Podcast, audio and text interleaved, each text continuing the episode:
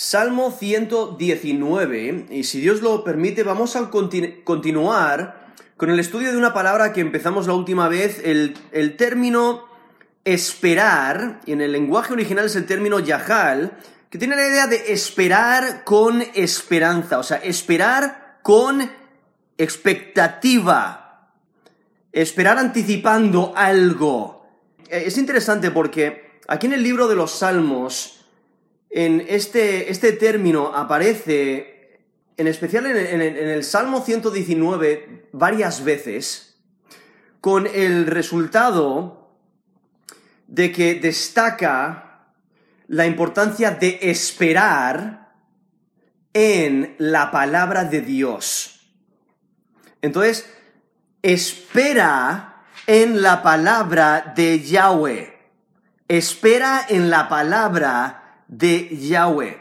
Y este término, eh, Yahal, que es, eh, eh, es la idea de esperar, aquí en, en- en Salmo 119 nos exhorta a que esperemos, ¿no? A que confiemos, a que tengamos expectativa en la palabra de Dios, que tengamos confianza en nuestro Dios, quien ha hablado y porque Él ha hablado, lo que Él ha dicho va a ocurrir. E- Este, este término de esperar tiene una conexión cercana con la fe y la confianza, que resulta en esperar con paciencia. Es una expresión de confianza, es una esperanza que se dirige hacia Dios y refleja una confianza del justo en Dios, quien va a actuar, y, y Dios va a actuar juzgando el mal y salvando al recto. Y el fundamento de, de esta esperanza es Yahweh. O sea, porque Él es confiable, podemos esperar en Él, podemos confiar en Él y podemos confiar en su palabra. Y entonces eso es lo que yo quiero que consideremos, espe- especialmente aquí en el Salmo 119, que es un salmo que resalta la palabra de Dios y resalta los beneficios de la palabra de Dios, pero resalta que la palabra de Dios es una joya. Ahora, si recordáis, el Salmo 119 es un acróstico usando el alfabeto hebreo. El alfabeto hebreo, 23 letras, lo único que hace es las letras sin y shin son usadas en el mismo párrafo porque tienen un sonido similar. Pero aquí el, el Salmo 119 consiste en 22 estrofas, con 8 versículos cada estrofa, y también usa 8 palabras que describen la palabra de Dios, y casi todas esas palabras que describen la palabra de Dios se encuentran en cada una de las estrofas. Pero aquí el Salmo, el Salmo 119 eh, realmente es una obra maestra de- del salmista donde, donde describe su, su amor hacia la palabra de Dios. Realmente es una atmósfera de meditación. Podéis ver que cada una de las estrofas tienen diferentes enfoques y otros temas se repiten con más frecuencia. Pero el enfoque está en la palabra de Dios que incita a expresar actitudes de esperanza, de dedicación, actitudes de adoración y petición, de protesta, de confianza, actitud de, reconocimiento de pecado. Y aquí el, el Salmo, el Salmo 119 muestra devoción y amor y lealtad hacia la palabra de Dios. Aunque el salmista está rodeado de maldad, el salmista está siendo perseguido, le están humillando, le están oprimiendo, aún así confía en Dios y en su palabra. Y constantemente está clamando a Dios y él encuentra fortaleza y descanso en él. Y por ello realmente nos, nos describe una relación muy íntima entre el salmista y Dios. Y entonces lo que, lo que quiero hacer es considerar este término de esperar aquí en el, en Salmo 119 con este énfasis en esperar en la palabra de Yahweh. Entonces, espera en la palabra de Yahweh. Ahora, la primera vez que ocurre es en el versículo 43.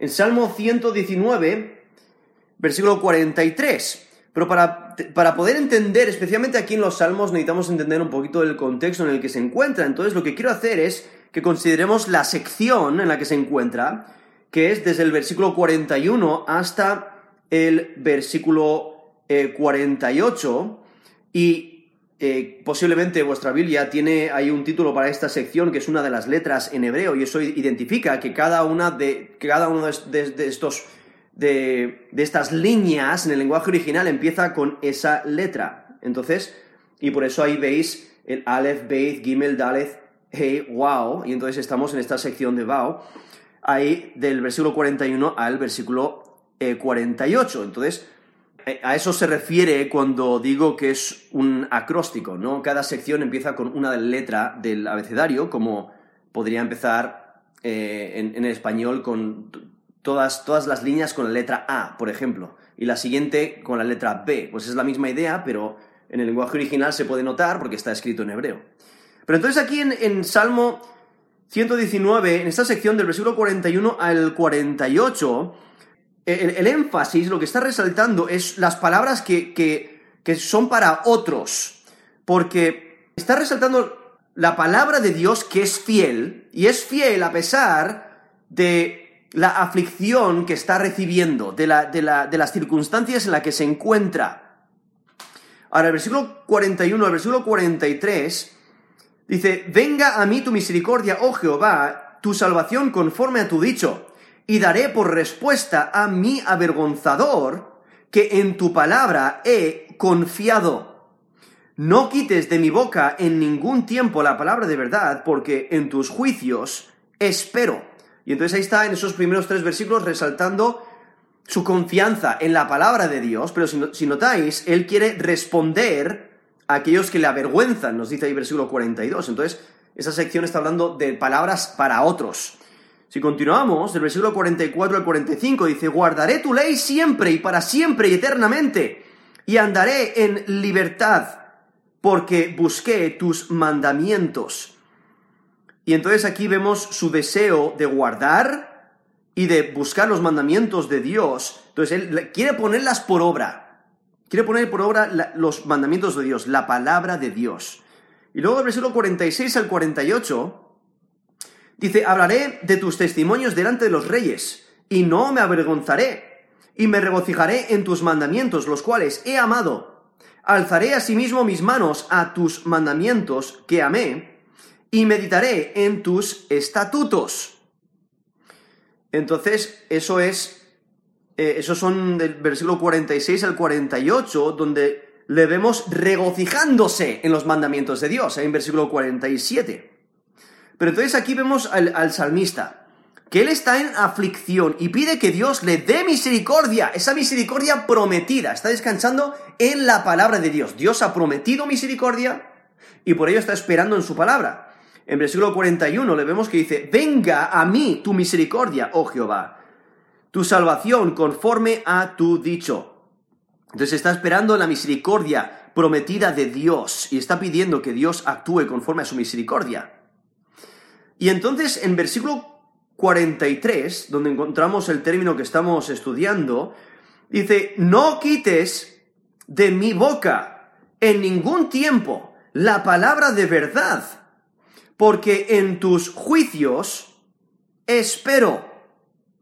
Ahora, el salmista se da cuenta de que podría ser tentado a hablar falsedad. Y por eso le pide a Dios que le ayude a hablar la verdad siempre. Por eso nos dice, versículo 43, no quites de mi boca ningún tiempo la palabra de verdad.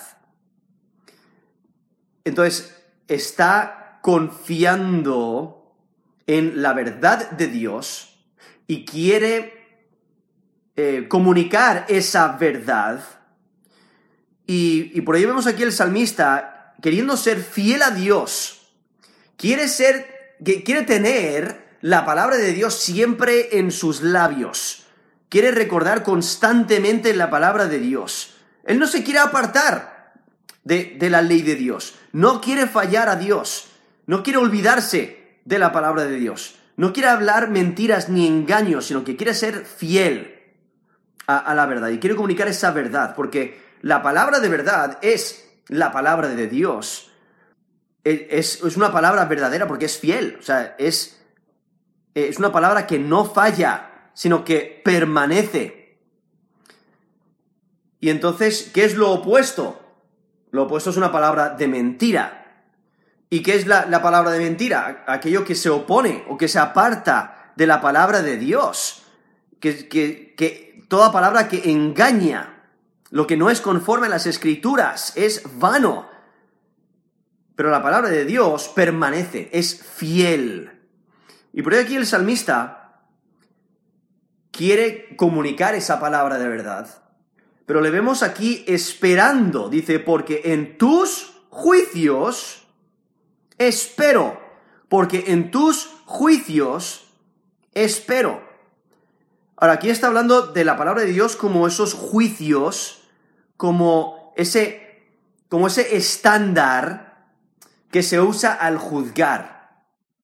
Y entonces Dios, quien es el juez supremo, toma decisiones legales de acuerdo a ese estándar, de acuerdo a su palabra, de acuerdo a sus juicios.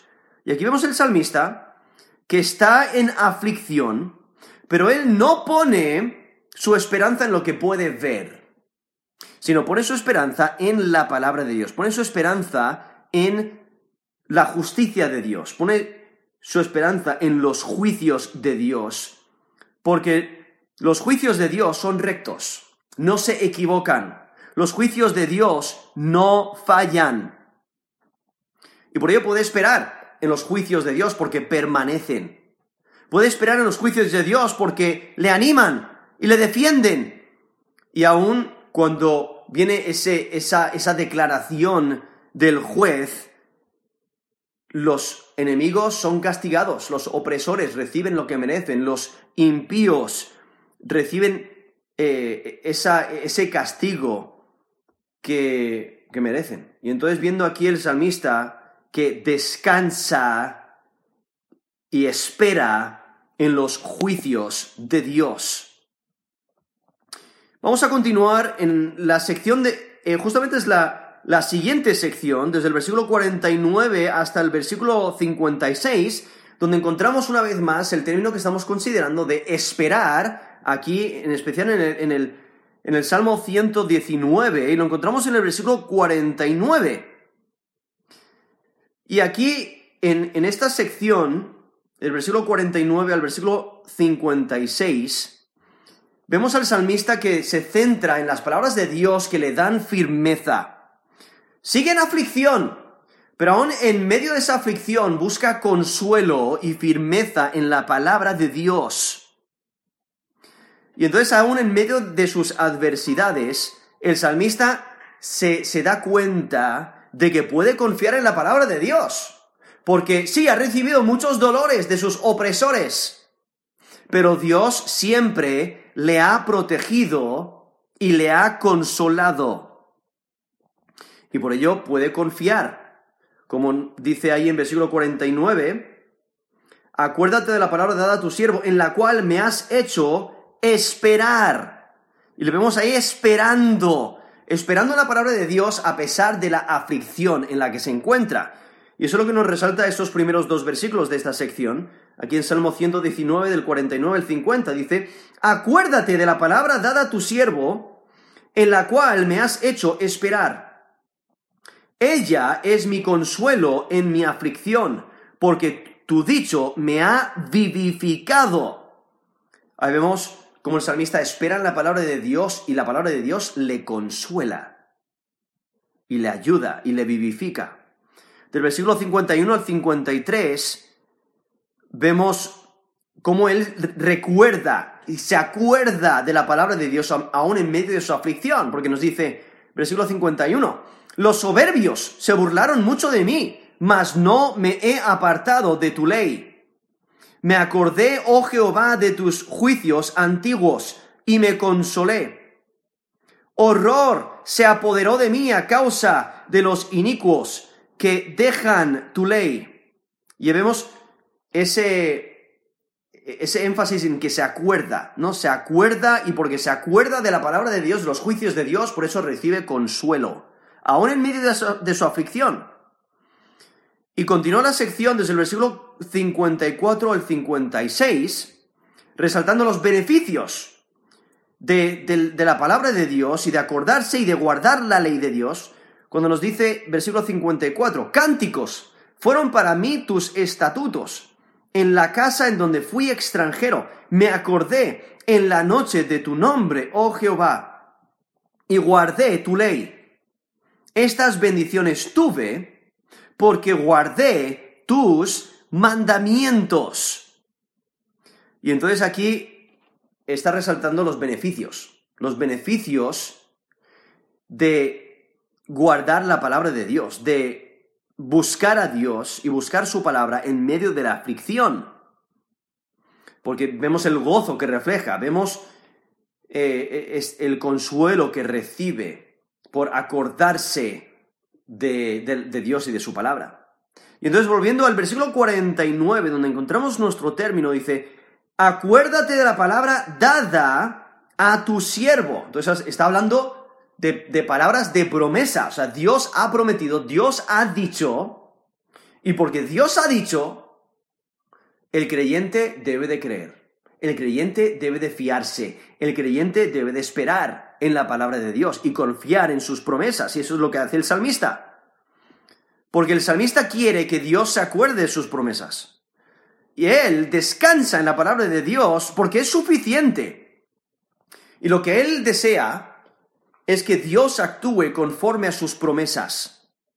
Porque las promesas de Dios dan alivio al creyente, dan consuelo en la aflicción y proveen ayuda. Las promesas de Dios dan esperanza. Y, puedes confiar en la palabra de Dios. La palabra de Dios te da dirección, te da fortaleza, te da estabilidad. Y por ello el salmista, al conocer esto, él espera eh, pacientemente en la palabra de Dios, espera con fe, espera con atención a lo que Dios va a hacer. Y reconoce que Dios cumple sus promesas, reconoce que Dios es fiel, reconoce que Dios se interesa por sus hijos. Y por ello él espera con paciencia en esa promesa, en esa palabra que, que Dios le ha dado. Y por ello le vemos aquí buscando consuelo en la palabra de Dios, aún en medio de su aflicción, esperando, con esa expectativa de que Dios va a actuar conforme a su carácter, conforme a su bondad, su amor, su misericordia, su gracia, Dios va a actuar y por eso el salmista espera y espera en la palabra de Dios. Vamos al, eh, a la sección del versículo 73 al versículo 80, donde encontramos eh, nuestro término una vez más en Salmo 119, eh, versículo 74 donde nos dice que su palabra, en tu palabra he esperado. Y aquí estamos en esta sección del 73 al 78, y aquí está resaltando el, propósito que tiene de glorificar a Dios por su ejemplo personal, y viendo cómo los, los beneficios de la escritura son insuperables. Y por ello le vemos buscando la palabra de Dios, porque ahí nos dice en versículo 73 al 74, tus manos me hicieron y me formaron, hazme entender y aprenderé tus mandamientos. Los que te temen me verán y se alegrarán, porque en tu palabra he esperado. Entonces vemos el salmista que quiere entender, que, que está buscando conocer, quiere, quiere aprender la palabra de Dios. Lo interesante es que ahí en esos dos versículos se está resaltando que el Dios creador también es el dador de la ley.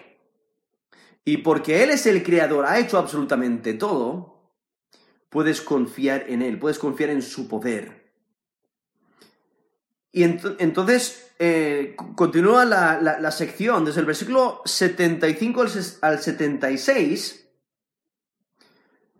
resalta la fiabilidad de Dios y que puedes confiar en Él, porque nos dice versículo 75, Conozco, Jehová, que tus juicios son justos y que conforme a tu fidelidad me afligiste. sea ahora tu misericordia para consolarme, conforme a lo que has dicho a tu siervo. Y entonces vemos cómo el salmista confía en la fidelidad de Dios. Y, por ello pide que Dios le, le dé misericordia, que le consuele, que le ayude. Del versículo 77 al 78 dice, venga a mí tus misericordias para que viva, porque tu ley es mi delicia. Sean avergonzados los soberbios, porque sin causa me han calumniado. Pero yo meditaré en tus mandamientos. Y, ahí le vemos deleitándose en la escritura, a pesar de que recibe rechazo. Tienen algunos que le avergüenzan, tienen algunos que, que son soberbios y le dañan y le oprimen. Y por ello le vemos no confiando en su fuerza para salir de sus problemas o de sus circunstancias, sino confía en las promesas de Dios, confía en la palabra de Dios. Y entonces en versículos 79 al 80 dice, vuélvanse a mí los que te temen y conocen tus testimonios. Sea mi corazón íntegro en tus estatutos para que no sea yo avergonzado. Entonces el salmista pide que Dios le ayude a ser irreprensible. Eso es lo que desea. Quiere ser irreprensible, o sea, sin tacha delante de Dios, poniendo en práctica su palabra.